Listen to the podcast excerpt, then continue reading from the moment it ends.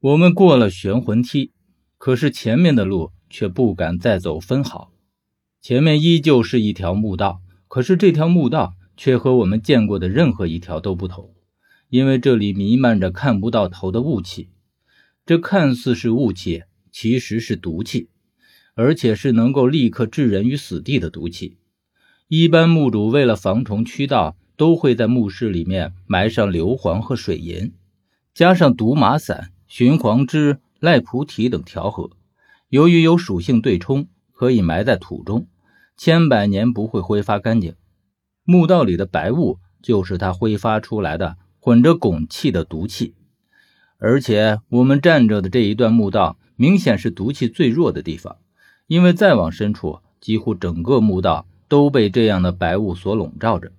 我们没有带防毒面具来，所以硬闯肯定是不行啊。只是在白雾之中，我似乎看见了若隐若现的黑影。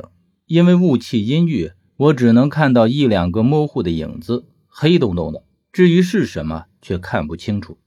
我初步猜测可能是人，但在这样的毒气中，估计也不会是活人了。十三虽然早我们一步来到这里，但他也是第一次来。看到这片毒气之后，只是自言自语的说道：“原来他说的是真的，生死殿的确是进不去的。”他说的很小声，但我还是听清楚了。我问他：“你在说谁？”我的疑问将十三唤醒过来，显然他是暂时的失了神，不由自主的说了这句话。可他却并没有瞒我的意思。他告诉我说，在我下来到这个墓里的时候，我遇到了一个人，他劝我趁早回去，生死殿没人过得了，许多自以为能过去的人都折在了里面，尸身都找不到。我惊讶，这下面除了我们还有人在。可是说到这里，十三却摇头说道：“我也不知道他还算不算是个人。”你没有见过他的样子，几乎身上所有的肌肤都已经溃烂了，比腐尸还恐怖。可是他却可以像正常人一样行走说话。这个人我当然见过，我说是王大头。十三没有去过上面的卫氏族墓，自然也不知道我们在上面就已经和王大头打过交道。怪不得王大头会突然消失不见，原来他也是来了这里。可是下来之后，一路上我们并没有见过王大头。那么他去了哪里呢？死在了仁勇墓室里，还是已经进入了这条毒气墓道？我追问十三：“那你注意到没有？他是往哪里去了？”十三说：“他和我说完话，就往里面进来了。那个时候我才在剑奴墓室的口子边，他身形灵活的很，很快就躲过了那些剑奴。”往深处走去了。那个时候，这些剑奴的机关应该就已经被冰山莲给改过了，要不他哪能这么容易就进去？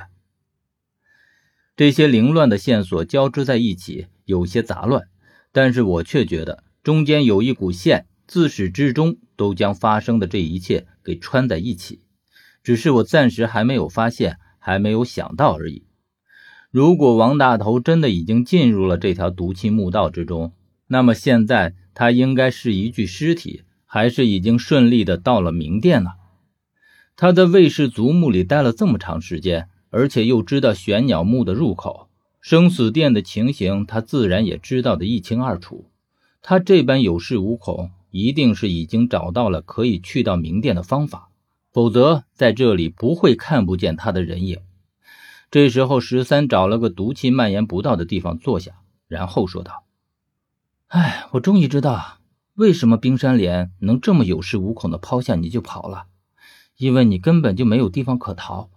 所以，我们还是乖乖的等他回来吧。这地方估计也只有他有办法过去。说实话，我也很无奈，但眼下正如十三所说，我们只能等薛回来。”于是我也在十三身边坐下。对于之前在仁勇墓室里的情况，我还没搞清楚。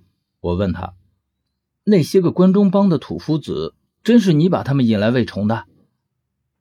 十三看了我一眼，确切的说是很鄙视的白了我一眼，然后才慢条斯理的说道：“哼，我与虫非亲非故的，引这些人来为他们做什么？”我听十三这般说，就更加疑惑了，于是继续问：“可是那时候你们明明在一起，而且你自己不也说你是一个引路人吗？”十三回答说：“哎，那时冰山脸在场，我敢说别的吗？你也许还不知道他的手段。